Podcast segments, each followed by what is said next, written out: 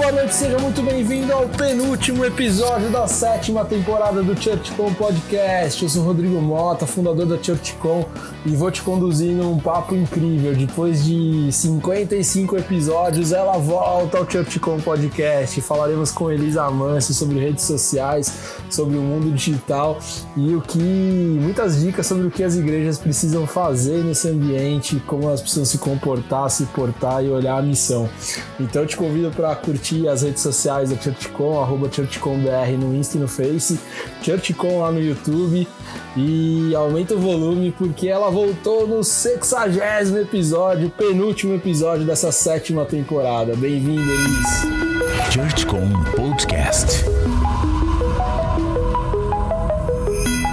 Toda vez que eu falo com ela, eu falo que eu sou fã, ela fica envergonhada, fala que não tem nada disso, aí ela fala, não, agora é de Deus e tudo mais. Mas eu sou fã declarado e depois de 50 e poucos episódios, ela voltou ao Church Com Podcast. Elisa Manso, seja muito bem-vinda. Olá, Rodrigo. Uma honra estar aqui de novo. Nossa, quando a gente para para fazer as contas, é surreal pensar quantos podcasts já entraram no ar depois que a gente conversou, hein? Já foram mais de 50. Eu já tô com muito Nossa. mais dor nas, nas costas, já tô com, com pelo branco na barba. Então acho que já faz um tempo. É bom pra gente atualizar a conversa. A gente fez lives, né, durante esse tempo, óbvio. A gente, fez, a gente, se encontrou muitas vezes nesse, nesse tempo. A gente conseguiu estreitar bastante a caminhada juntos aí, de muitas conversas e muito aprendizado com você. Mas é legal quando a gente faz conversas públicas, assim, porque a gente acaba inspirando as pessoas. E é sempre Verdade. legal te ouvir e, saber o que você está fazendo, os seus olhares sobre a, sobre a igreja e a comunicação cristã. Eu sempre aprendo muito, sou um devorador do teu conteúdo e fico muito feliz da gente estar tá aqui de novo. E claro que nem precisa das apresentações, né? Ah, mas que isso, tem muita gente que não me conhece não, Rodrigo, pode falar aí, ué. Então não, então faz você que nem Globo Repórter, quem é Elisa, onde come, onde vive. Ai, gente, mas olha que coisa boa. Primeiro, mais uma vez, é uma honra estar aqui. É, a recíproca é totalmente verdadeiro, respeito pelo trabalho um do outro. É, além de tudo, temos o privilégio de ser irmãos em Cristo, né? Que é tão maravilhoso isso. E compartilhar um pouco do que é viver a comunicação cristã, né, Rodrigo? Mas eu sou jornalista, né, por formação. É, me especializei em marketing digital, mídias sociais e comunicação digital.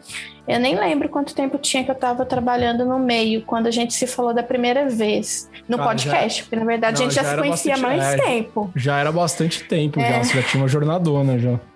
Olha, agora eu, eu né? A gente está aí já quase meados de 2021, então eu já estou quase chegando em 14 anos já de trabalho em comunicação ministerial. Sou membro da Lagoinha, aqui em Belo Horizonte, da, da Matriz. Me converti há 18 anos e desde então estou servindo aí os ministérios, trabalhando. Sou head de marketing da Hitbel, que é uma startup cristã aqui de Belo Horizonte, que faz gestão de direitos é, no YouTube e nas plataformas de streaming de vários ministérios, cantores, pastores também. E tem sido uma jornada muito intensa, sabe? Esse meu último ano, então, Rodrigo, pandemia, vou te falar, eu acho que eu trabalhei dobrado. Imagina, acho que trabalhamos, né? Eu confesso que eu tô. É... Chego em 2021 sem férias, depois de um ano maluco que foi 20 e sem perspectiva de parar, né? A gente ficou nessa vibe de ajudar todo mundo e de fato tá cansativo. E você não precisa ficar ouvindo esse, esse reme-reme nosso aqui, mas só pra você entender como que a gente tá nesse, nesse turbilhão de informação. Você está no ChurchCom Podcast. Você falou um dado legal que eu queria que, que a gente começasse por ele.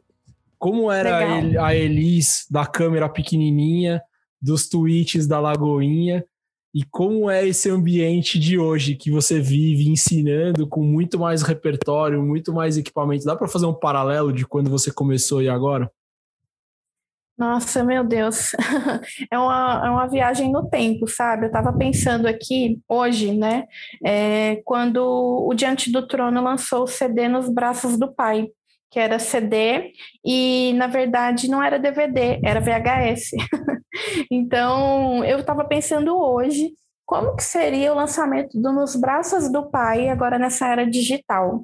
Eu acho que seria é, surrealmente muito maior, sabe? É, a internet era outra, né?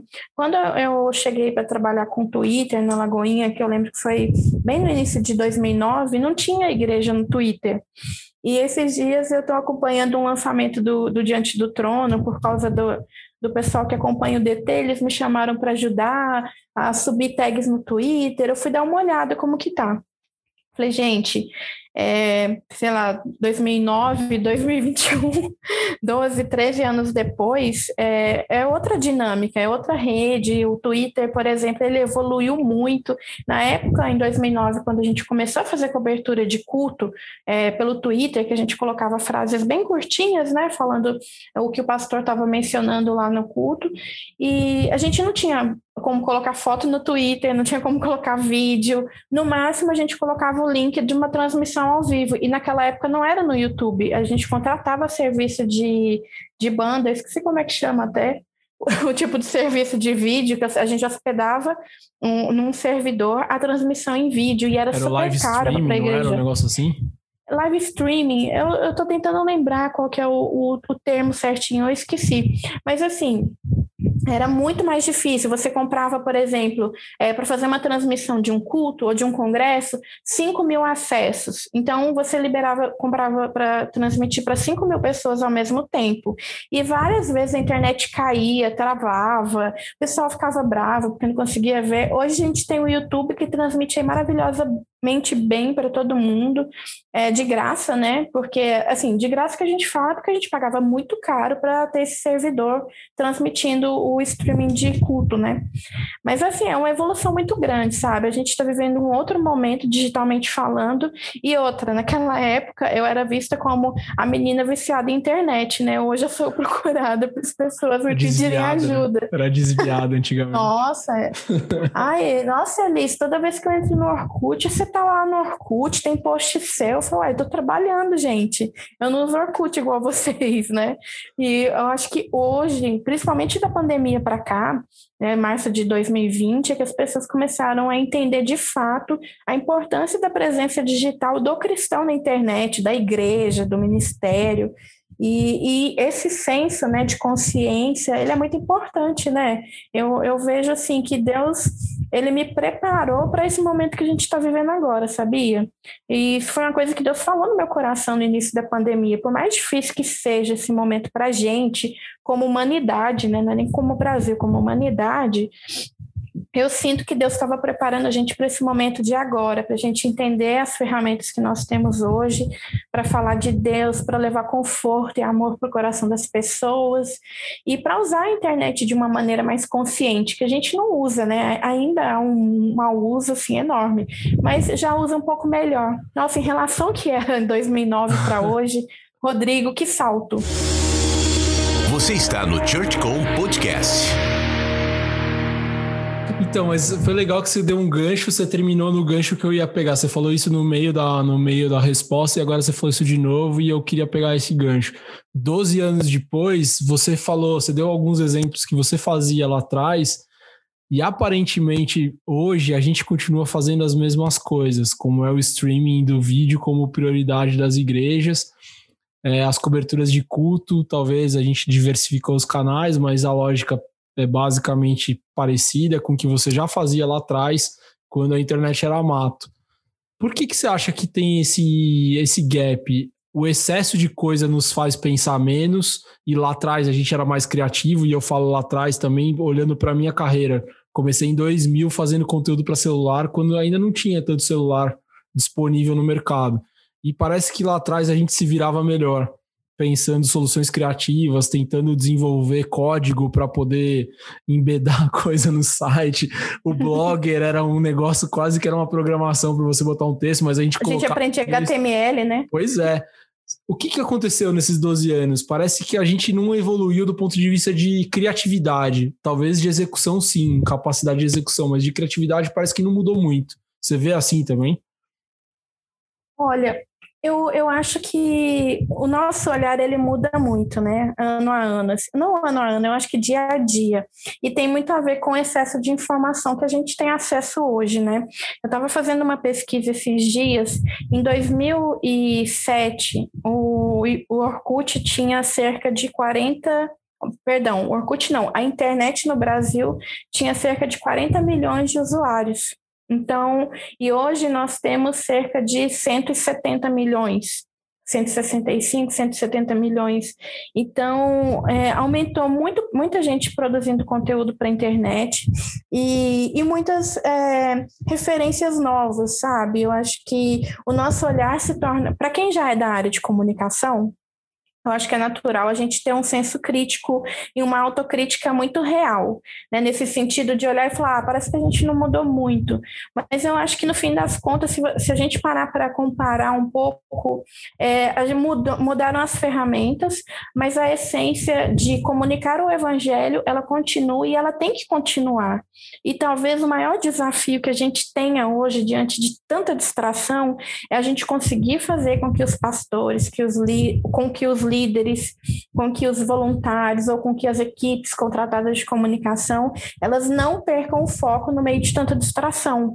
Então, é, muitas vezes a pessoa está preocupada com quantas pessoas estão assistindo a live, quantas pessoas que curtem ou seguem aquele perfil. Falo, calma, sua igreja cabe quantas pessoas? A minha igreja cabe 200, mas então por que você quer mil seguidores no seu Instagram? Né? Então, às vezes nem faz sentido o que a pessoa deseja, sabe? Então, eu vejo que a essência realmente ela continua, mas o modo de fazer tem melhorado muito, é, no sentido de qualidade de equipamento. Eu estava olhando uma foto hoje de nove anos atrás, de um, um iPhone que eu tinha na época. E eu, assim, naquela época era uma foto assim, maravilhosa, poderosíssima. Eu estava olhando essa foto hoje e falei, gente, que foto ruim, ela tá meio desfocada. O olhar da gente se torna mais crítico também, sabe? Eu acho que muito do nosso olhar também, a gente vai querendo mais a, a alta definição, Full HD, Extra Master Blaster HD, então o nosso olhar também se torna mais crítico. Mas eu vejo que por essência, sim, eu acho que a gente permanece, mas é, tem uma galera muito distraída, tem uma turma bem distraída que a gente precisa chamar a atenção de volta ao papo. Por que, que você que você está querendo fazer essa ação? Por que, que você está usando essa rede? Por que, que você está nesse perfil? Tem que fazer sentido, sabe, Rodrigo? Eu sinto que falta esse senso de ter sempre alguém para puxar o pessoal de volta e falar: opa, peraí, isso, isso faz sentido? Isso realmente está comunicando com alguém? Porque fazer porque todo mundo faz também não faz sentido, sabe? Eu acho que isso foi uma coisa que eu aprendi muito na Lagoinha, porque na época que a gente foi começar a usar o Twitter, que é um exemplo, é, em culto, em transmissão de congresso, eu lembro que ninguém usava, nem sabia o que era Twitter. Eu e uma outra jornalista fizemos uma matéria quatro mãos, explicando o que era microblog, o que, era o Twitter, como que usava, o que, que era tweet, o que, que era retweet. A gente explicou passo a passo mesmo, um mini manual cristão lá do que, que era o Twitter para o pessoal entender o que, que era. E foi depois desse congresso do Diante do Trono que os cantores começaram a entrar todo mundo no Twitter e o do Twitter no meio cristão, né? Porque é, fora do, do ambiente cristão já tinha bastante usuários. E a, a pessoa entendeu que a gente, opa, a gente pode usar o Twitter para isso? Então, eu acho que está muito no nosso olhar, no nosso senso crítico. Não, não sei se era bem isso que você não, é queria isso. ouvir de mim. Não, eu queria te ouvir falando a respeito horas aqui sobre isso, sobre isso, porque a gente sempre vai. Você tem, tem um ponto de vista que é, que é diferente do meu em algumas coisas, e eu gosto de ouvir os contrapontos, porque eu vou aprendendo. E às vezes até vou me pacificando em algumas coisas, porque às vezes eu sou muito agudo, assim, nas opiniões. E eu gosto quando você, você põe esses pontos de equilíbrio, eu gosto de te ouvir nisso.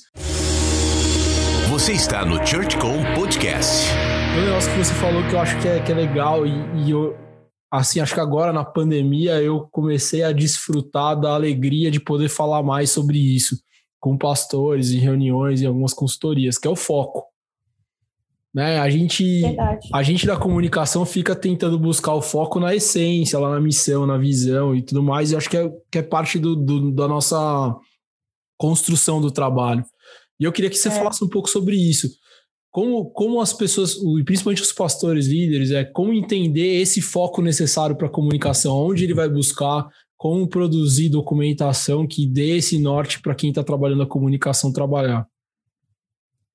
Olha, é muito legal essa sua, esse apontamento, sabe? Ontem eu recebi uma mensagem na, na inbox do meu Instagram de uma, de uma moça me falando que ela é, acabaram de colocar ela como líder da comunicação da igreja local dela, de uma determinada denominação. Não vou mencionar para não não correr o risco de expor ninguém.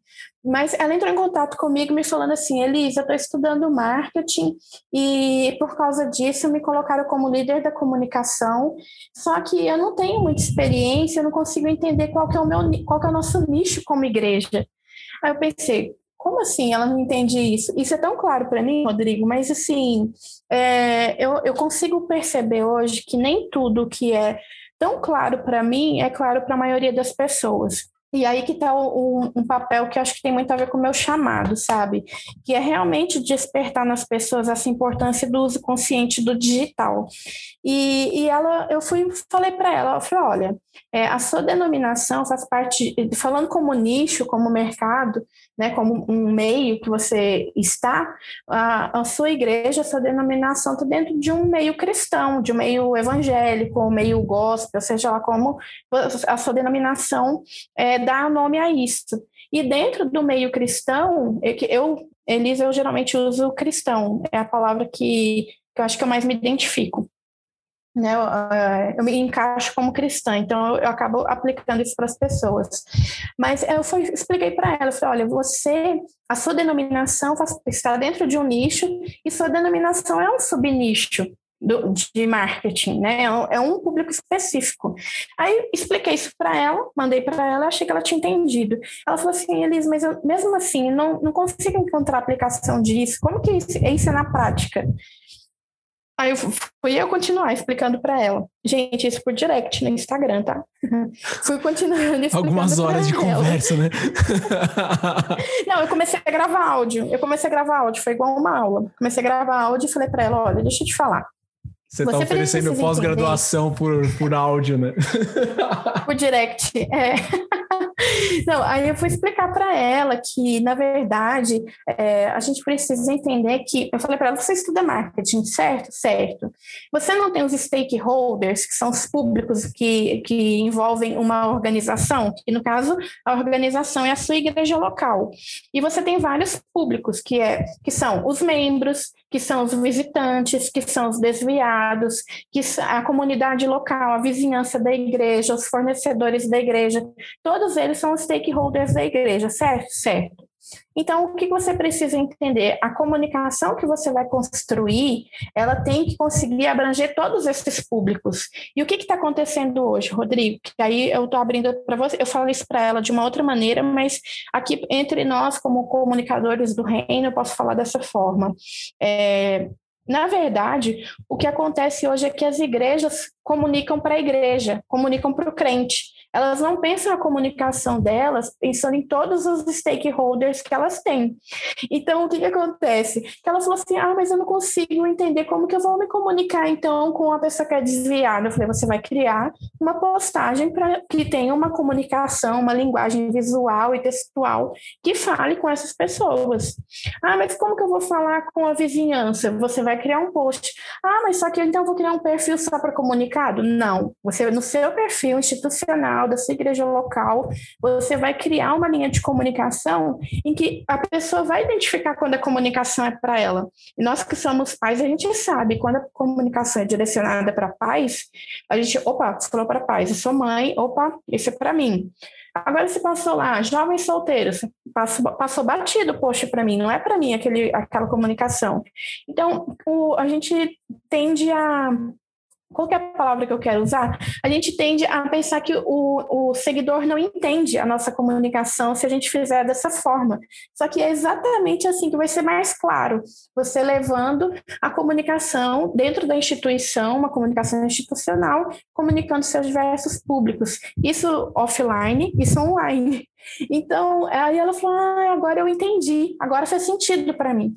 Então, eu, acho que o que falta ainda, Rodrigo, por mais que a gente tenha tenha várias pessoas hoje falando sobre comunicação cristã no Brasil, falando sobre redes sociais, é, ainda falta esse básico, que é você explicar para o líder, para o pastor e para a igreja que ela não comunica só com crente. Rede social, internet não é só para divulgar banner de culto. A internet é para você criar uma comunicação de é uma extensão ali da igreja na internet. Eu não acho que o digital vai substituir o, o offline, gente. Não é isso que eu estou falando. Mas eu penso que a gente pode usar a internet com um pouquinho mais de sabedoria, sabe? Se eu tenho uma igreja aqui, que é minha vizinha, e eles têm culto todo dia, tal hora. Eu vou gravar um podcast com você, eu vou marcar o um podcast com você na hora que eu sei que eles vão estar tocando aqui do meu lado.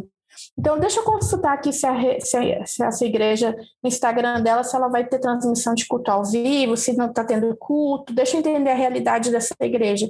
Eu vou pesquisar, eu sou vizinha da igreja. Eu não congrego aqui, eu congrego em outra igreja. Entende? Não sei se está claro. Você está no ChurchCom Podcast. É, abrir um parênteses dentro dessa, dessa questão do foco e aí te devolver uma pergunta para depois voltar na questão do canal, tá? A primeira tá. coisa que, eu, que eu queria te, te, provocar é que também falta foco na, no, no, no objetivo da comunicação, né? Não só no, no, na, na, descoberta do target, mas eu também às vezes acho que falta. Por que, que a gente está fazendo isso? Né? Onde a gente quer chegar com isso? Né? Por que, que a gente tem um canal de rede social? Por que, que a gente né? Qual motivação nos faz ter esse projeto de comunicação?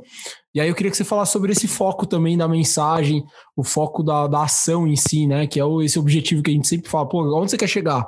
Beleza, quando você, quando você me fala o que você quer chegar, eu vou te construir uma trilha de comunicação que a gente vai buscando os resultados e vai mensurando até chegar no objetivo final. E eu acho que falta isso. E eu queria que você falasse deste foco também, que é o foco macro, assim, talvez, da coisa. Ai, você fez eu lembrar de uma conversa que eu tive com o pastor Márcio, é, aqui na igreja, uns dois anos atrás. Porque a gente, o primeiro ponto para quem assume a comunicação de uma igreja, de um ministério, né? É sentar com o líder, com o pastor e perguntar, pastor, qual que é o seu objetivo na internet? Você vai ouvi-lo, né? pode ser que não seja é, o objetivo dele não seja o, o mais adequado para aquele momento, mas você vai ouvir, você precisa ouvir. E a maioria dos pastores com quem eu converso, eles falam assim: eu quero falar com todo, sobre Jesus com todo mundo na internet. Só que a gente que trabalha com comunicação, a gente sabe que não vai ser bem assim, né? Mas é, é interessante a gente ouvir a visão do pastor. De repente, pastor, não, eu quero que a gente esteja na internet para poder a pessoa poder enviar uma dúvida, para poder pedir oração. Então, cada um vai ter um, vai dar um tipo de resposta. E, isso é interessante, você ouvir o que, que o líder tem como expectativa. E você, com um olhar é, técnico e cristão, você vai trazer essa resposta é, para o líder, né? Nem que seja para sair pesquisar, não é que você vai conversar e fechar com ele ali naquele minuto. Mas se você não tem esse conhecimento nesse nível, vai pesquisar, vai entender, pastor, quais são suas referências, é, quem que você olha na internet que você acredita que faz um ótimo trabalho, que você espera que a gente chegue próximo a isso, isso vai ajudar a pessoa que está estruturando essa comunicação.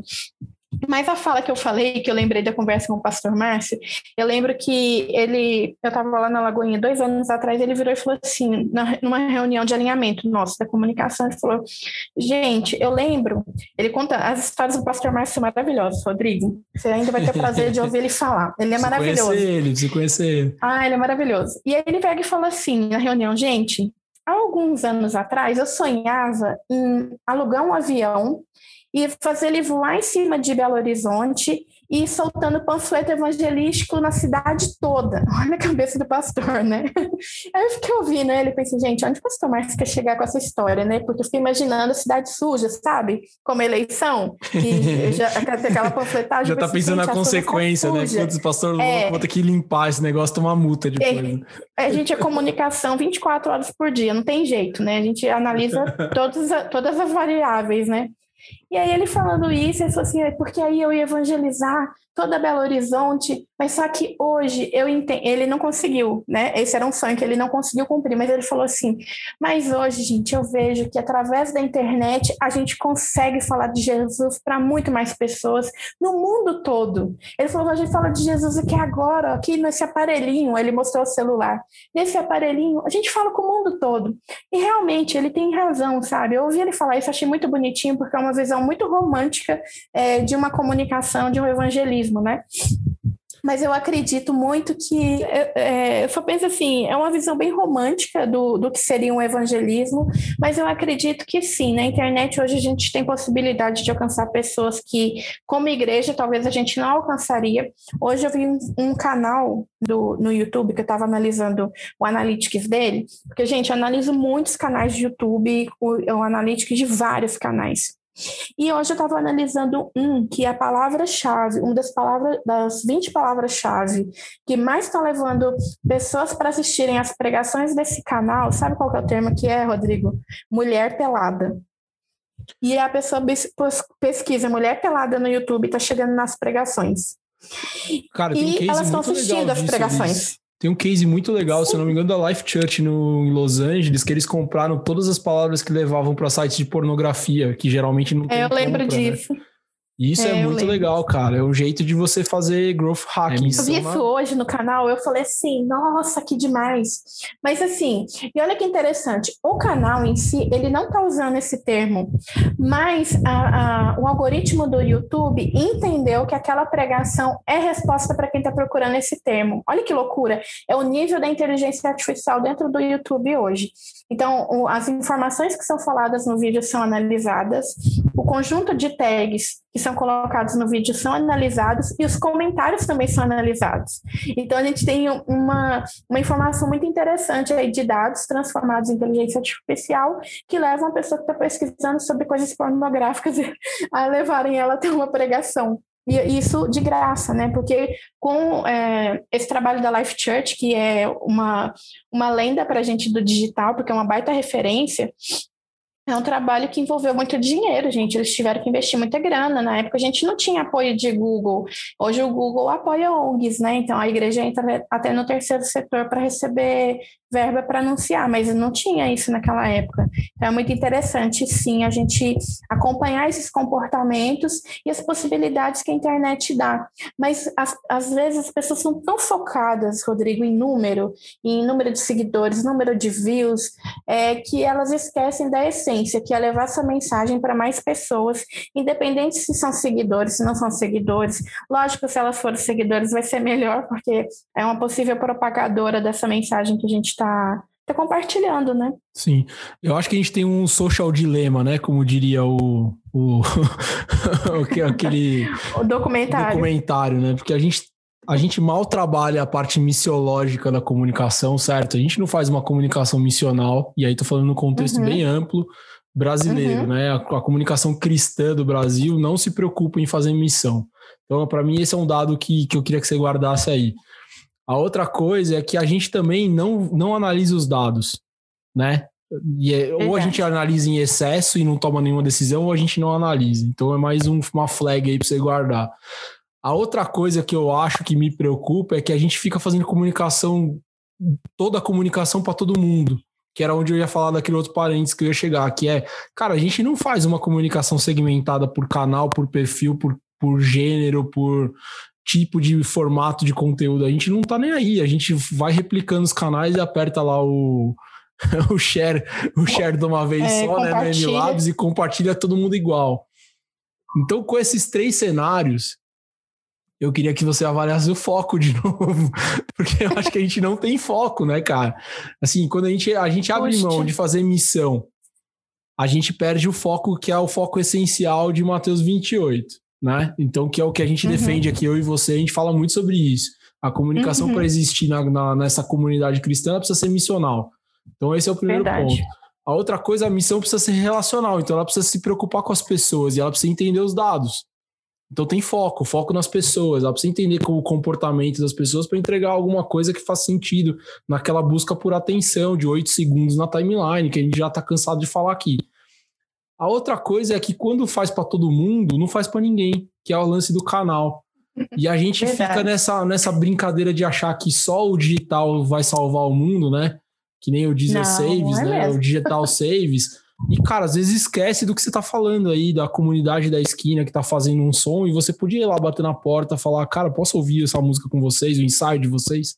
Ou a irmã que tá sofrendo na esquina, o pastor tá querendo mandar o WhatsApp, em vez de pegar, sair, abrir a porta e na porta bater na campainha. Né? Então, ah, eu, queria que é você... eu queria que você olhasse o foco nessas três perspectivas e falasse um pouco sobre isso, assim, o que, que a gente está perdendo nesse quesito de foco? Estamos fazendo tudo e não estamos fazendo para ninguém, estamos esquecendo da missão de fato, da grande, do grande chamado. Como que você tem visto isso nessa perspectiva de foco mesmo? Você está no ChurchCom Podcast. Nossa, é assim, você tá querendo fazer chorar aqui, né? Porque a gente faz uma baita de uma meia-culpa, né? Porque a gente tem que falar isso para os nossos pastores e líderes, sabe, Rodrigo? E eu acho que muitas vezes quem está trabalhando é, na comunicação não tem coragem de falar, segue é, obedecendo o pastor sem trazer a visão técnica da, da coisa, sabe? E o que é a visão técnica da coisa? É exatamente isso: pegar os dados fazer a análise e falar, pastor, olha, a gente está conseguindo alcançar hoje, é, vamos supor, eu estou em Belo Horizonte, mas a gente alcança hoje é, 20% das pessoas que a gente alcança estão em São Paulo. A gente não tem igrejas em São Paulo. E aí que tá. Mas para qual igreja a gente pode direcionar essas pessoas em São Paulo? Gente, por que não, gente, ter igrejas que você só oriente a pessoa, procure uma igreja cristã mais próxima da sua casa, e busque uma igreja evangélica mais próxima da sua casa. É, ainda tem, eu vejo e ouço, tá? Infelizmente isso, mas muitos líderes ainda falando: ah, mas eu quero, eu não quero gente pra, de outros estados me seguindo, eu quero gente aqui da minha cidade, sabe? E eu falo, meu Deus, o que, que, que, missão que é essa, né? Meu Deus, que que é esse? Que foco é esse, né? Eu quero ter esses... Não, esse não é o evangelho que eu, que eu leio, não é a mesma Bíblia que a gente está lendo. Mas, é, né, pensando assim, seguindo essa linha de raciocínio, é, uma coisa que eu, que eu aprendi, e eu, eu acho, acredito que eu tive um privilégio de verdade de ter um pastor visionário. É, ele sempre falou isso quando, na época que, que eu fui para a comunicação da igreja, né? Alguns anos atrás, não vou ficar mencionando isso toda hora. Eu lembro que ele sempre falou, gente, é, ele fala, ele fala, eles falam isso nos cursos. Procure a igreja evangélica mais próxima da sua casa, ou ligue aqui no telefone da paz, porque a gente vai te passar uma orientação. Então, eu fui voluntária no telefone da paz muito tempo, sabe? Que é o telefone da Lagoinha que atende as ligações depois dos cultos. Na verdade, são ligações 24 horas, né? É um telefone que nunca para de funcionar.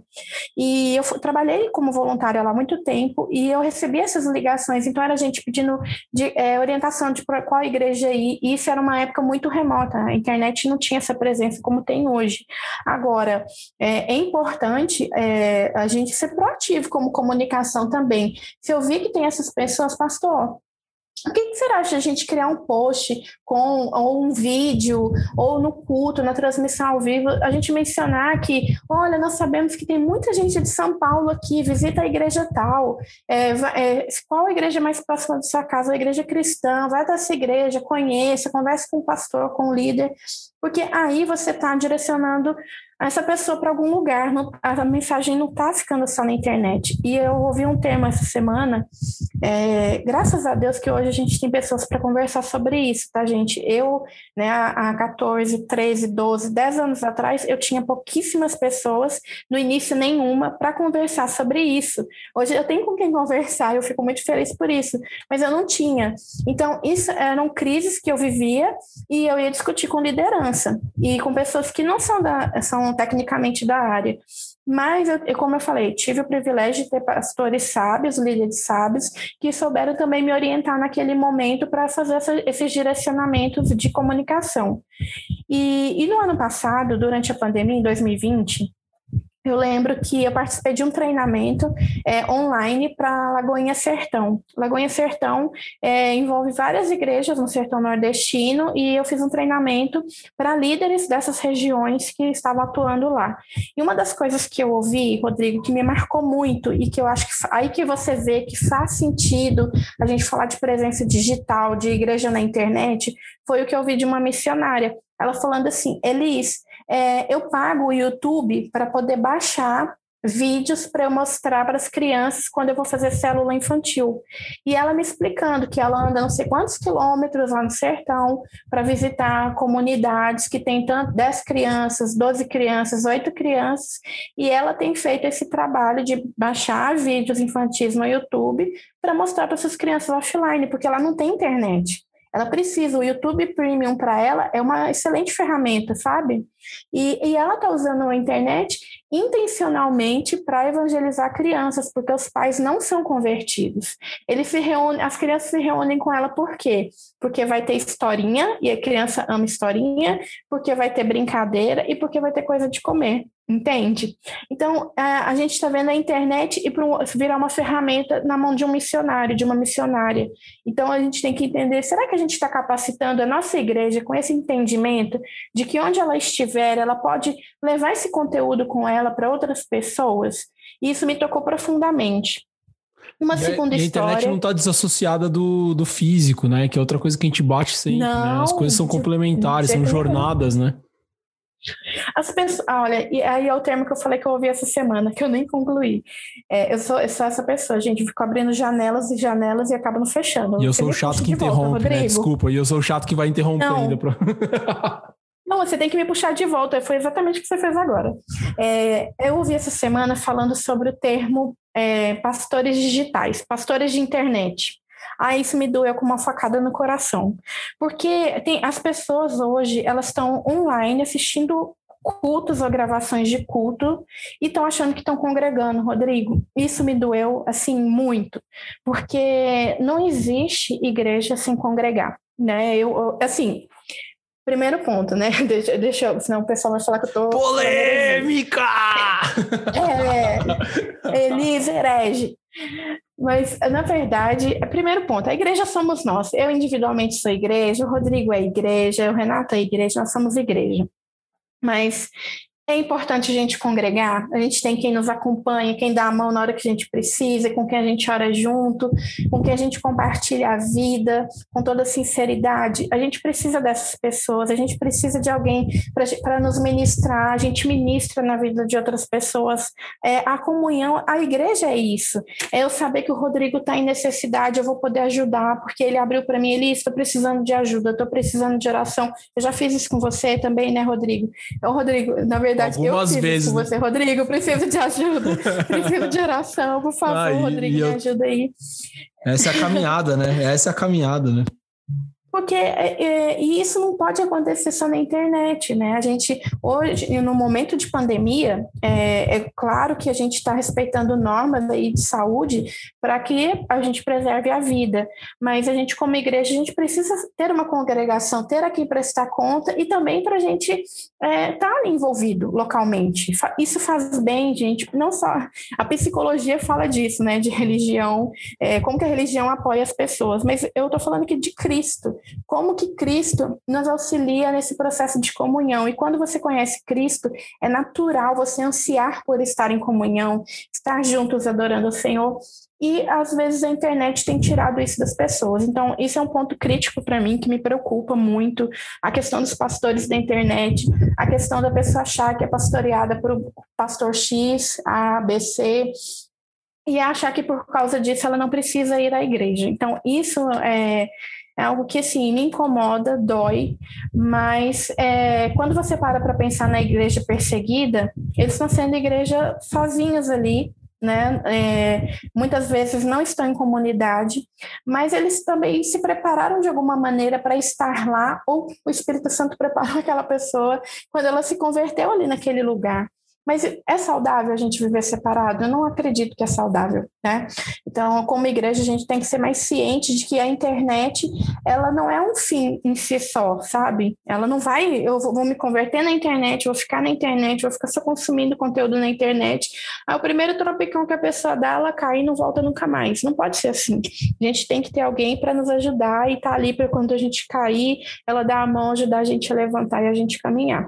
E aí, nessas histórias aí de internet que eu ouvi, e principalmente esse período de pandemia que tem me impactado foi a história que eu vi de uma de uma de um ministério que faz um trabalho é, pelo WhatsApp em lista de transmissão e aí muitas vezes é, que tem as duas frentes, né? Tem a frente que super apoia a internet, tem uma frente que não apoia a internet e tem quem está na coluna do meio. Mas para a turma que não apoia a internet, a história que eu tenho para contar é esse ministério faz lista de transmissão, manda mensagens online, muitas vezes escrita. A maioria das vezes a gente manda lista de transmissão por mensagem escrita. E a pessoa mandou uma mensagem de áudio falando: por favor, continue me mandando as mensagens em áudio, porque eu não sei ler. E eu ouvi essa história, Rodrigo, outra facada no meu peito. Eu falei, meu Deus. É, a gente consegue entender que o WhatsApp está alcançando as pessoas que elas não precisam saber ler. Elas só precisam saber identificar alguns códigos para ela conseguir se comunicar com uma igreja, com o ministério. E isso me tocou profundamente, porque é uma possibilidade que a gente tem hoje como digital que a gente não tinha cinco anos atrás, de conversar com pessoas que não sabem ler e conseguir falar em áudio. Achei isso maravilhoso, sabe? É, a sensibilidade desse ministério de estar cuidando de pessoas. E é cuidando mesmo, tá, gente? Não é só mandando mensagem, não, é cuidando, entendendo onde elas estão, visitando muitas vezes, levando para comunhão, levando para a igreja local. E essas histórias que eu estou contando para vocês, todas são de é, regiões mais remotas do Brasil. Não estou falando dos grandes centros. Estou falando de pessoas que têm toda a dificuldade do mundo para ter algum tipo de comunhão. A internet acaba apoiando, sabe? Então, eu acredito que Ponto, foco. O foco é falar de Jesus, falar sobre Jesus na internet, é, falar sobre o que a igreja tem feito, falar com pessoas diferentes, construir uma linguagem de comunicação que atinja públicos diferentes, com idades diferentes. Eu vejo, é, às vezes, as pessoas estão falando a linguagem certa na rede errada. Elas nem sabem qual rede social que elas têm que estar para falar com aquele público, com aquelas pessoas. Eu lembro que três, quatro anos atrás, quando eu comecei a falar de TikTok no, nas minhas palestras, né, eu indo nas igrejas, eu falava assim: quem aqui conhece TikTok? Só os adolescentes levantavam a mão, Rodrigo. Eu falava, quem aqui é líder de adolescente? Aí eles levantavam a mão. Eu falava, então, líderes, vocês precisavam conhecer o TikTok antes dos adolescentes, mas Exato. está em tempo. Conheça o TikTok, saiba que, qual é a linguagem do TikTok. Os seus adolescentes, essa é a rede que os seus adolescentes mais estão usando no momento. Isso quatro, três anos atrás, o pessoal ficava, não, que isso, Elis, TikTok não vai pegar no Brasil. Olha aí o fenômeno, essa é a rede, né, já mais acessada aqui. Então, é a gente entender o nosso contexto, entender a linguagem, qual rede que eu tenho que estar, para que faça sentido essa comunicação comunicação, senão vai vir aquela reclamação que a gente sempre ouve. Ai, minha rede não dá resultado, ninguém interage. Por quê? Não houve um planejamento, não houve um entendimento com a liderança antes. Objetivo, o foco, o propósito que está por trás de tudo isso e quais ferramentas você vai usar para colocar tudo isso em prática, né? Você está no ChurchCom Podcast. Ó, na versão 1 da nossa conversa no podcast, a gente não teve a oportunidade de falar sobre esse tema específico. Na versão 2 do podcast, que foi no seu podcast, você não me perguntou, mas na versão 3 eu não posso deixar de te perguntar. É, em quais termos existe essa igreja online que a gente está achando que está na moda? Quais termos? Como que ela Sem pode mencionar nome? É, sem mencionar nome. Eu quero saber da especialista de redes sociais se isso existe, se não existe, e se existe, em quais termos ela pode existir. Olha, é, eu acredito que a igreja. Tô te colocando é, só em cilada, né? Desculpa, mas é... eu queria te ouvir, tá? cilada, cilada, cilada. Mas você tá fazendo aula Ai, de humor, Deus. cara, tá dando bom aí, ó, tá vendo? Ai, gente. Voltemos, voltemos é, à é questão, vamos respirar. Voltemos, vamos. mas, mas assim, é interessante é, a gente entender que a igreja online, ela surge num contexto em que a gente não pode estar presencialmente juntos de alguma maneira.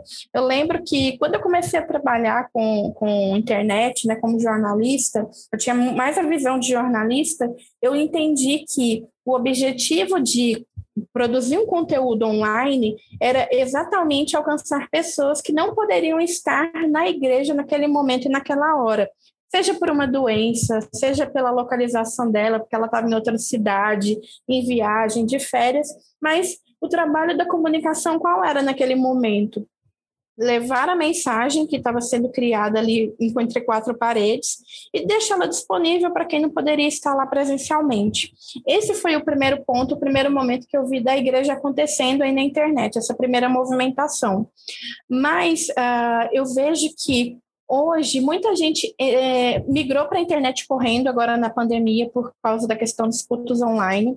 Entraram na internet sem entender direito o que estava fazendo, só queria conseguir comunicar com os membros e construíram ali uma, uma espécie de transmissão ao vivo, mas sem planejamento, sem entender como que ia desenvolver aquilo. Então, isso até a gente conversou na, nossa live, em uma das nossas lives durante a pandemia, Rodrigo. E eu acredito de verdade que a gente precisa sentar e rever o nosso papel como igreja na internet.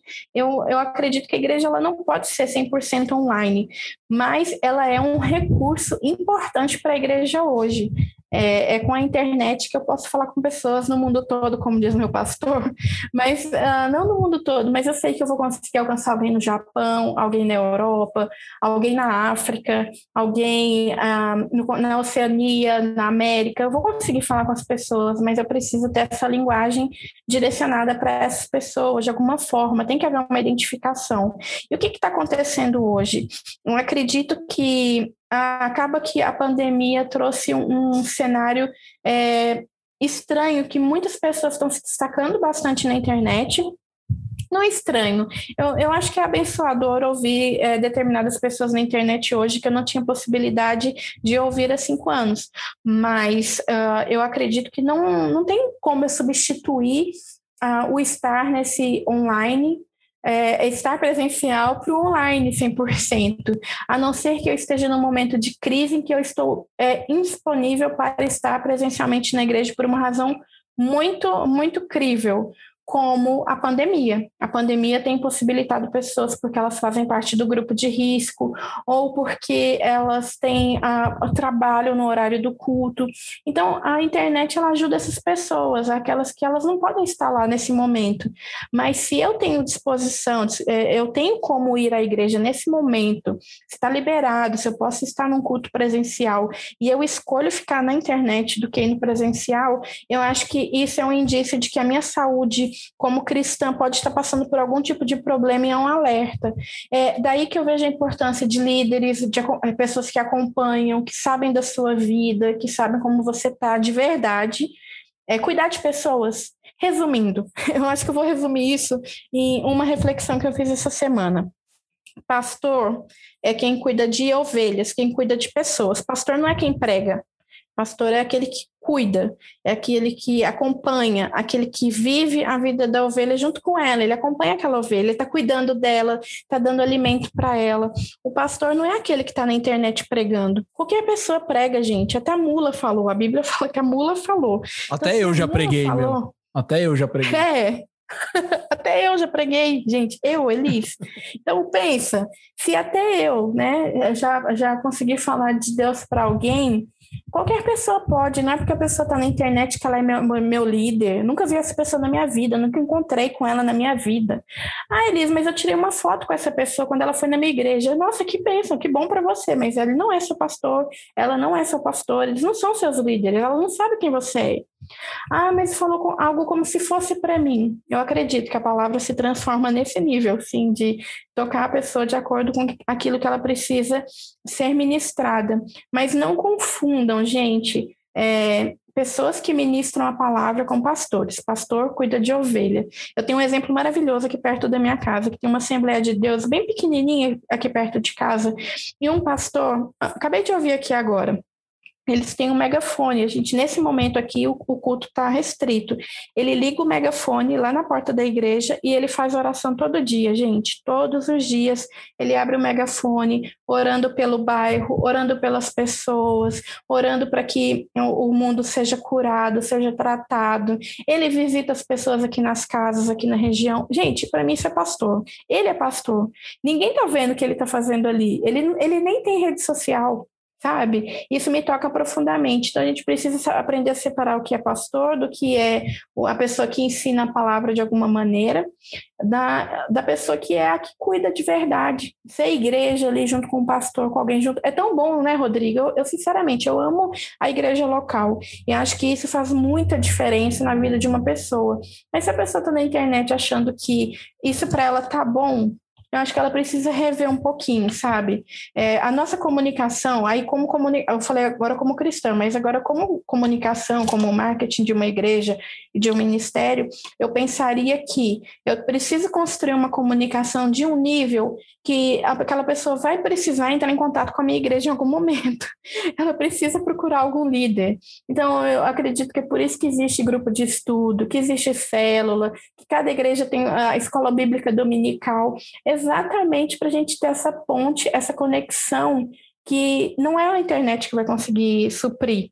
E a internet não supre. Sabe, a internet é um canal aí, um meio que a gente consegue usar para falar de Deus, glória a Deus por isso, porque se fosse 20 anos atrás dessa pandemia, nós estaríamos isolados em casa, talvez recebendo cartinhas, né, ou cursos bíblicos por correspondência, mas será que, inclusive, tem igrejas hoje, a minha igreja mesmo, até hoje, tem curso bíblico por correspondência. Ela atende muitos presídios, inclusive, sabe? A gente entender que a internet não é a realidade, sabe? A internet é um espaço onde a gente tem muito conhecimento hoje rodando lá dentro, tem que saber filtrar o que é bom, retém, é, né? Você filtra ali, retém aquilo que é bom, o que não é bom deixa passar e se posicionar como cristão mesmo, sabe, Rodrigo? Tem muita gente se posicionando como pastor de internet, isso é muito perigoso para a saúde da igreja, até para esse pastor, sabe? Essas, essas lideranças que aparecem pregando na internet, isso é perigoso para eles também, porque se eles caírem, eles estão se expondo tanto. Se cair, se pecar, ou se acontecer qualquer coisa na vida dessa pessoa, vai virar Carol com é ela. Né? Vai virar Carol, vai virar vai Carol com K, né? Cara, você tá, você tá falando, eu fiquei fritando aqui do, com uma coisa que eu, eu, eu sempre falo que para mim não existe igreja online, e os termos são esses que você colocou. Ela pode ser um ponto de captação de pessoas para que elas sejam direcionadas para algum ponto de contato com outras pessoas, seja a igreja local física ou seja pequenos grupos que estão debaixo dessa igreja física. Mas você falou um ponto que eu fiquei pensando aqui, tentando é, organizar a pergunta, porque eu não tenho nem opinião sobre ela, e aí eu queria que a gente trocasse aqui agora que é uhum. quando a gente pensa a igreja online, nesse ponto que você falou especificamente, das ah, pessoas que não podem chegar na igreja, ó, quem está distante, outro país, será que a gente não está é, só brigando pelas cadeiras entre os crentes, que é o que o movimento que a gente mais vê hoje, né? Então eu faço uma igreja mais bonita que a da esquina e os caras vêm para cá e eu aumento a minha audiência. Só que eu não estou convertendo mais gente. E a lógica da igreja digital, quando você falou exatamente essa frase aí de, pô, o cara que tá fora do país, o cara que não consegue chegar na igreja, beleza, esquece a pandemia aqui nesse, nessa pergunta agora. Será que a uhum. gente não tá pensando desse mesmo jeito? Em vez de falar, meu, você tá na, sei lá, você tá na Tailândia. Eu conheço um pastor, um missionário que tem um pequeno grupo aí, se, se encontra com esses caras. É claro que você pode ver o culto de domingo streaming ao vivo aqui, super bem-vindo, participe, tal, uhum. tal, tal. Mas será que a gente não está piorando esse, esse movimento aí de briga pelos próprios crentes, aumento de audiência na mesma base, é uma, uma igreja meio paternalista demais, em vez de enviar as pessoas e de fato deixar que os movimentos que estão além mar nos ajudem nesse processo de pastorear as pessoas? Será que a gente não está perdendo essa essência relacional fazendo isso? É, eu acredito que a gente precisa conhecer o que as igrejas têm feito no Brasil e no mundo, sabe?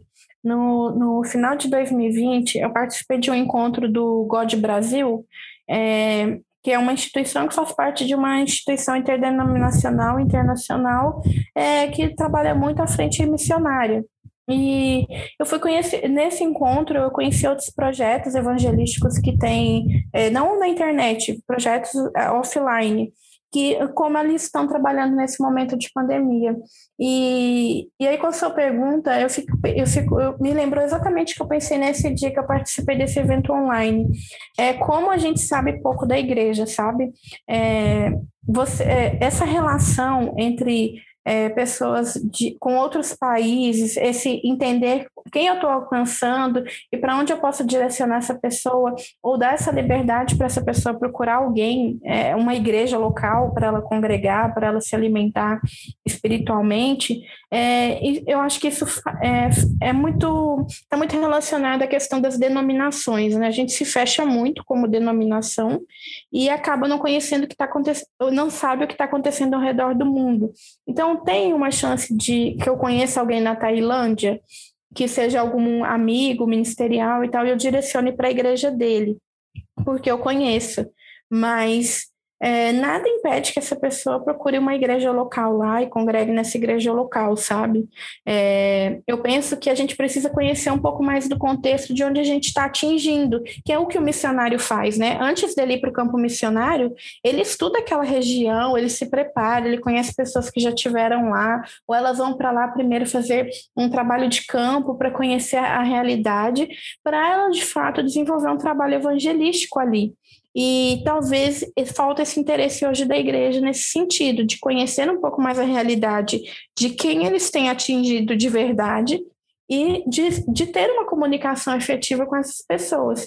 Imagina uma igreja local em que ela atinge mais uma cidade de um outro estado que, que, como que isso faz sentido? Pois é. Sentido. É, é. Era, era, esse o ponto aí para mim. Eu fiquei, fiquei, em crise aqui. Você ficou falando, eu falei, cara, tem alguma coisa errada como? nessa perspectiva. É, a gente tem os pastores itinerantes, né? É, esse é um termo que virou comum. É, não sei se é certo ou errado, gente, mas é um termo que virou comum. A gente tem os pastores itinerantes. Então, nesses pastores itinerantes que saíram rodando o Brasil e o mundo, é, é possível que eles consigam atrair é, seguidores e pessoas na internet que não são da região dele, porque ele faz um trabalho itinerante muito forte, evangelístico, missionário, é, de mensagens, de ensino, é, musical, né? É, a, a, música foi o primeiro é, campo dentro da igreja que rompeu essas paredes, né? É, atingiu outros públicos, vamos falar assim. Mas uh, as lideranças, isso começou a acontecer depois que houve essa, essa nacionalização, vou falar assim, ou internacionalização de é, pregadores, de pastores que viajam aí pelo mundo. Então, isso se tornou possível por causa desse ponto. Mas onde eu quero chegar é que a gente realmente precisa é, entender o que está acontecendo sobre isso, esse contexto. Por que, que eu atingo mais São Paulo se eu estou em Minas? É, eu, por que, que eu, ou mesmo se eu atinjo a minha cidade, aqui, mas em segundo lugar eu estou atingindo pessoas de outros estados. Por que, que isso faz sentido? E, e, a gente tem que entender esse contexto sim e conhecer o contexto daquela cidade, daquela região. Peraí, você é, que está me procurando aqui, me pedindo conselho online. Ah, gente, essa, essa dói, viu? Porque a pessoa está me pedindo aconselhamento online. Falei, tá, mas você tem igreja? Tenho. Tem líder? Tenho. Então você vai conversar com seu líder aí. Eu não conheço sua vida para falar sua, com você da sua vida pela internet. É, mas a gente precisa entender o contexto local. Por que, que a pessoa de tal igreja está me procurando? Deixa eu pesquisar sobre isso, entender essa realidade. Será que é uma igreja que é parceira? Será que essa pessoa está enfrentando algum tipo de problema mais grave? É, eu acho que a internet hoje, aí quando a gente fala de termo técnico, eu vou lembrar de KPIs, né? Que são uh, os, os indicadores chaves de performance, né? A gente precisa entender esses pontos de, que são alerta para a gente como igreja local ou como ministério e, ir em busca de informações sobre isso para transformar em ação. Eu acredito que para todo dado, para toda estatística, é, eu parafraseia na física, meu Deus, tem misericórdia. Isso vem na minha cabeça agora. Mas eu acredito que. Isso que é jornalista todo... que tinha fugido dessas matérias e tudo mais, né? É, nossa, a gente não, não tem como fugir da matemática, né? A, a, eu a fujo. está colada na humana. Eu, eu fujo, regularmente eu fujo. Ah, eu, eu tenho me rendido, eu tenho estudado muitos dados, mas para todo dado, né, eu acredito que tem uma ação estratégica subsequente a esses dados. Sim. Então são índices e esses índices eles precisam ser interpretados para que haja ação. Meu Deus, eu fui num nível aqui que se a pessoa não desistir do podcast agora, meu Deus, ela vai até o final mesmo. Ainda bem que já está no finalzinho, né, lá, que beleza. É, é. Você está no ChurchCom Podcast. A pós-graduação da, da, da Elisa Amâncio. Mas, ó, tem um negócio que outra coisa que você falou nessa, nessa resposta que eu gosto. Sacou? Deu para pegar esse, claro esse. Esse, esse raciocínio? Claro que deu. Uma coisa que você falou nessa resposta que eu gosto também, que é o que me faz ter a crise do não existe igreja online, que aliás é o e-book que menos vendeu de todos os meus, porque acho que as pessoas não entendem o título. O título é sarcástico, tá? É uma coisa de provocação mesmo. É, uhum. É, lá, lá dentro eu falo. Eu já li o livro, inclusive. É, eu já li o livro, ele é lá, muito você escreve, bom. Você escreveu, inclusive, a recomendação. Mas Sim, tem, tem um negócio aí nessa, nessa teoria que você falou agora que eu gosto pra caramba e que é o que me dá a crise sobre não existir uma igreja 100% online, e é esse é o termo, é não, não existe uma igreja 100% online, é que no online eu consigo ficar no meu bunker e eu consigo emular qualquer Rodrigo que eu quiser apresentar, mesmo num pequeno grupo, mesmo num, num pastoreio online. Né? A tela, a tela faz uma interferência de mediação que parece besta, mas você não está vendo meu corpo, você não conhece a minha linguagem corporal, você não conhece meu dia a dia. Se você não vive aqui comigo, você não sabe quais são os meus pecados, os meus rolês, os meus medos, as minhas angústias. E eu consigo transformar isso em qualquer coisa. E a gente tá, a gente vê isso, né?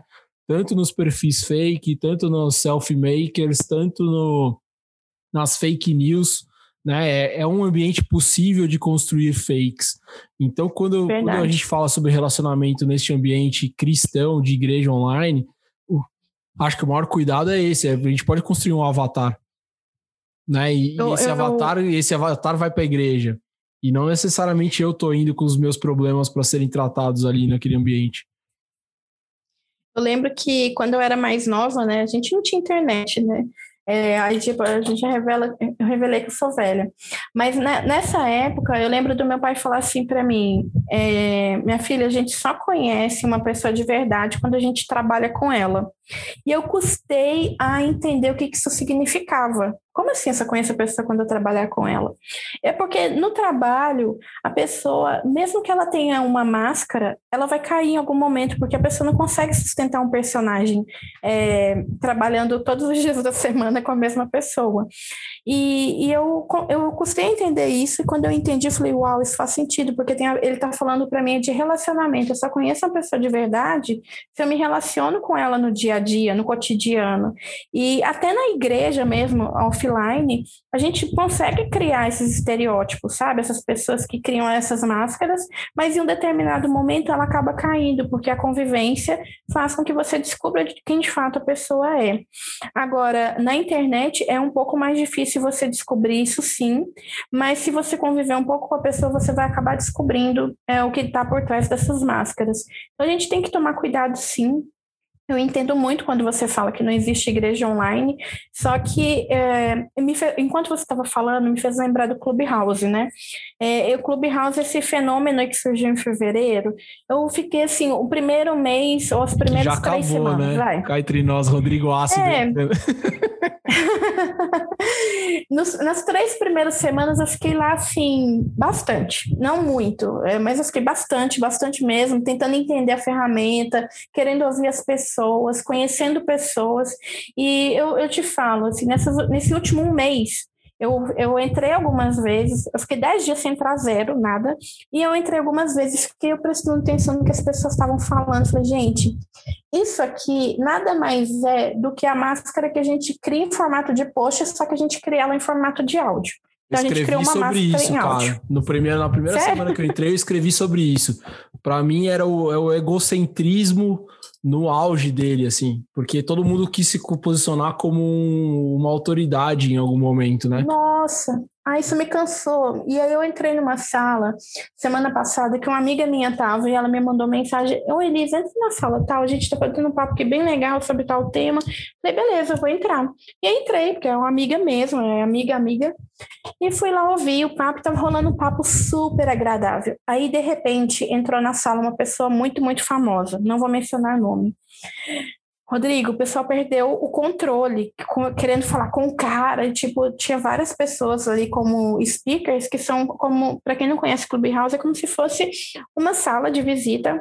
Tô eu e Rodrigo aqui batendo papo, e tinha mais umas cinco pessoas batendo papo com a gente, aí entra uma pessoa muito famosa, e aí essas outras cinco pessoas ficam doidas porque querem falar com essa pessoa, porque ela é muito famosa, a sala virou uma bagunça. É, os moderadores não conseguiam controlar, e não queriam tirar as pessoas, né, pedir para elas saírem da sala, né, para ir para a audiência, porque ia gerar uma situação desagradável. E aí me deram voz de fala. Eu estava nessa sala. Eu peguei e falei assim, aí eu tinha um, um líder lá, cristão, não vou falar é, a, posição dele, ele falando, ah, porque nós cristãos, não sei o quê. Aí na hora, sabe o que veio no meu coração, Rodrigo? Aquela, aquela passagem na Bíblia que fala do, do cara orando, gritando dentro do templo, falando alto, e do cara que estava orando baixinho, né, ali, falando para Deus, Deus, eu não sou digno. E eu, na hora, assim, veio isso no meu coração. E eu falei assim, meu Deus, a gente tá aqui. Aí eu fui e falei isso, falei, gente, eu senti aqui no meu coração que a gente está fazendo aqui exatamente como esse fariseu orando, é, fazendo uma oração quase gritando em voz alta para todo mundo ouvir, e aquela pessoa que estava ali é, orando baixinho, falando, Deus, eu não sou digno né, de estar de tá aqui falando com o Senhor. E eu falei isso, falei, gente, eu acho que a gente precisa ouvir mais o Clubhouse é um lugar que. E não só o Clubhouse, é a vida, né, gente? É um lugar que a gente tem que ouvir um pouco mais as pessoas. A gente não tem que ter opinião formada sobre tudo, sabe, Rodrigo? Isso me cansa. A gente tem que ficar o tempo todo. Ai, nossa, eu penso isso, eu penso aquilo. Poxa, daí o que, que eu penso? Isso vai mudar alguma coisa de verdade, na realidade, né, real, oficial? Não vai. Então, talvez seja melhor guardar essa opinião, porque eu não quero sair ferindo ninguém de graça. E eu acho que falta essa maturidade ainda, sabe, para isso é, é, uma, isso é uma pauta para um outro podcast, a gente falar sobre educação digital, talvez, porque Muito isso é uma coisa que eu sempre falo falta educação digital, a gente pensar, eu preciso ficar falando sobre tudo toda hora, o tempo todo? Não precisa. Acho que a gente pode ouvir. Vamos ouvir o que, que o irmão tem para falar? Poxa, ele é uma, pessoa, uma personalidade, que bênção, que bom que você está aqui. E o que, que você tem para contribuir? Fala com a gente. A gente quer te ouvir. O que, que Deus me falado no seu coração esses dias? A gente não podia ter pego esse momento, não. O pessoal ficou lá querendo é, tietar e tal. Eu falei, nossa, Deus, não tem paciência mais para isso. Mas esse é um problema. Então isso me cansou, né? Também, né? Ah, essa, é, essa má assim, educação social já virou offline também, né? Acho que a gente tá no mundo do mimimi, aí todo mundo quer ser um protagonista e pouco se ouve, né? Precisa ler, a galera precisa ler Tiago um pouco, né? Pra ouvir oh, mais. Gente, Tiago é bom e é curto. Três capítulos, gente. Pois é. Vai ler Tiago hoje. Vamos ler Tiago hoje, gente. Depois do podcast, vamos todo mundo ler Tiago. Três capítulos, um tapa na cara, né? É, nossa, e sempre bom, viu?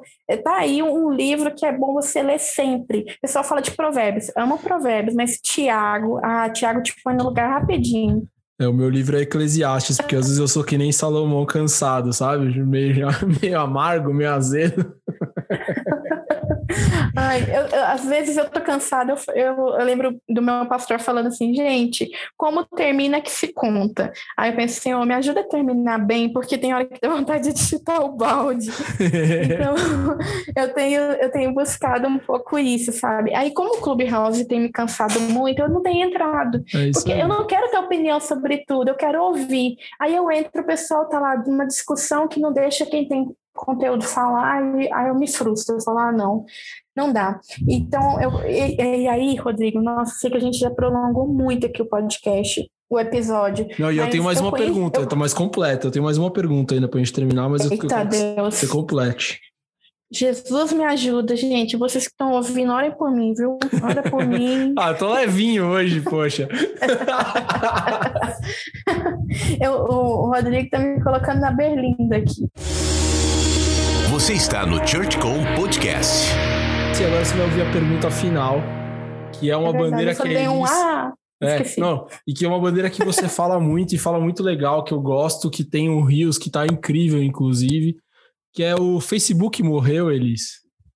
Ah, gente, poxa, Facebook. É, é, é, interessante, sempre eu ouço isso. Ai, quantos anos que eu ouço Facebook morreu? Falo, poxa, se o Facebook morreu com 140 milhões de brasileiros dentro dele, gente, ele tá morrendo bem, viu?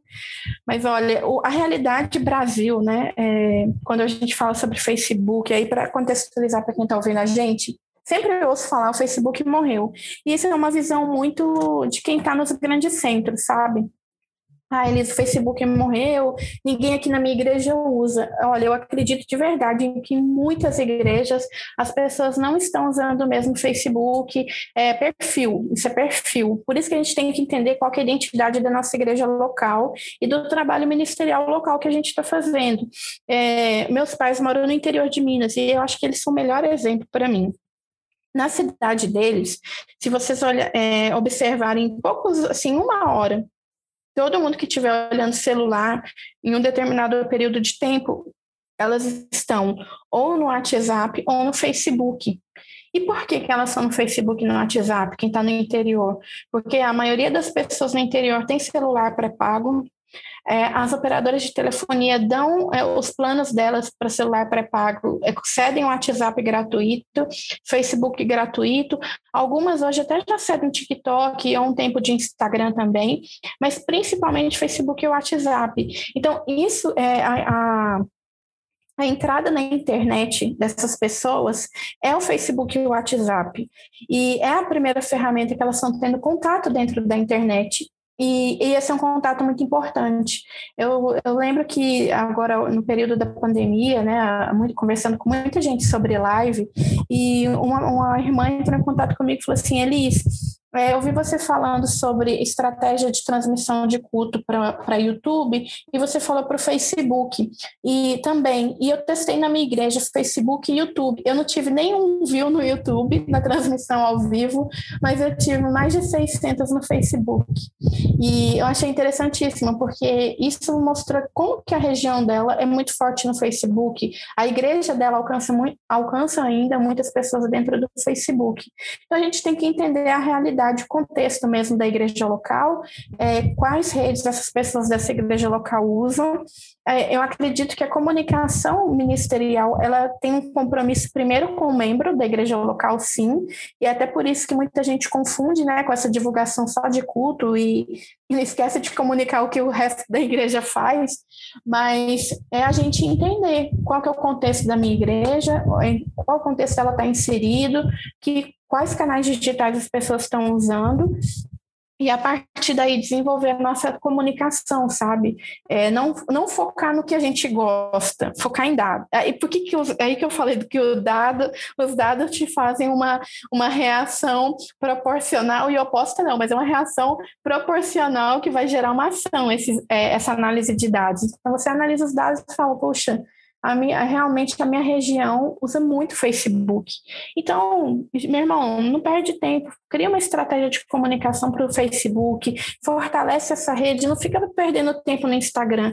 Tanta gente, Rodrigo, que está sozinho numa comunicação de uma igreja, se virando, tentando transmitir um culto no celular, aí ainda quer transmitir no Instagram, falou, calma, se você não tem público no Instagram agora, vai em uma rede de cada vez, não perde esse tempo enorme em uma rede, em, em várias redes, investe na rede que é a prioritária da sua região e aos poucos você vai indo para outras redes também, entendendo o comportamento.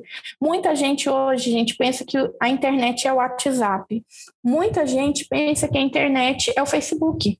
Você pergunta para elas o que é a internet? Ela é o Facebook. Eu converso com. Ah, você usa a internet? Você usa a internet hoje?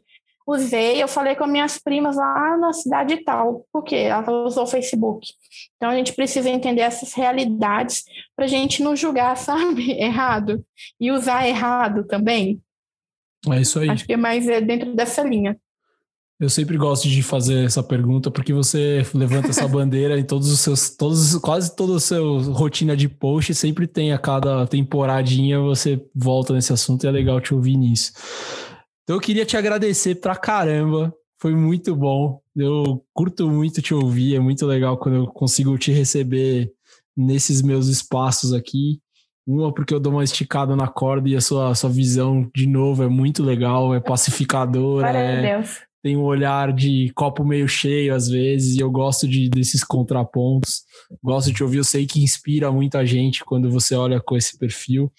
E meu, minha oração já de muito tempo é que Jesus continue te usando, te inspirando, Amém. abençoando a tua casa, te cobrindo de bênçãos, de sustento, de cuidado, de respiro, de sabedoria, porque você faz um trabalho que é relevante para todos nós. É, nós comunicadores, Amém. você puxa a fila, né? Você é a, você é a dona da classinha. E a gente precisa que você continue, que você continue inspirando a gente. E quem está nos ouvindo, que está começando agora, que está executando, está na ponta, os pastores precisam mais ainda. Então que Jesus continue te dando Amém. força para seguir nesse, nessa caminhada, porque você é bênção nas nossas vidas. Obrigado, queria te agradecer obrigada. muito. Obrigada, Rodrigo. Estou muito honrada mais uma vez de estar aqui. É, peço que Deus abençoe você, sua casa, sua família e também cada um que está ouvindo a gente aqui nesse podcast até agora, ouvir até o final. Deus abençoe e os meus canais digitais estão aí disponíveis para poder receber vocês as dúvidas, responder. Tenho trabalhado muito com esse foco de capacitação de igreja, sabe? É, pensar que tem muita gente procurando entender melhor o digital e se eu puder compartilhar esse conteúdo não me custa nada. Então, talvez custe um pouquinho de tempo, porque o estudo né, já, já tem aprimorado. Eu gosto muito de compartilhar isso com as pessoas e espero até o meu último fôlego de vida, de alguma forma, poder inspirar alguém para falar de Jesus, seja na internet ou fora dela. Então é o seguinte: se você está ouvindo até agora no final, é, comenta no último post da Elis que você vê, obrigado Elis como hashtag e comenta lá agradecendo o trabalho dela. E a gente vai saber que você ouviu até o final e com certeza vai ser bênção para todo mundo receber esse carinho. Então faz isso. Obrigado, Elisa. Hashtag, comenta no último post dela para que ela continue recebendo carinhos e feedback de tudo que ela tem feito e que ela tem gerado pra gente, para nos abençoar. Elise, obrigado. Manda um beijo pro Renato, manda um beijo pra turma toda aí. Faça o Pode pão de queijo e a gente precisa se voltar a se, se cruzar em algum lugar depois dessa pandemia. Em nome de Jesus, nos encontraremos em breve. Com Recebo. você e com o pessoal que está ouvindo. Amém. Obrigada, viu, Rodrigo? Deus abençoe e parabéns pelo trabalho aí do podcast Church Com, que tá bom demais. Valeu, valeu. Obrigado, gente. Até o próximo e último episódio do Church Com Podcast. Veja que a gente foi só melhorando ao longo da temporada e é um privilégio mais uma vez receber eles aqui. Deus te abençoe e a gente se vê no próximo e último episódio desse, dessa sétima temporada do ChurchCom Podcast. Saiba muito além da tática, marketing digital e ferramentas. Acesse churchcom.com.br barra livros e adquira os e-books e livros da ChurchCom.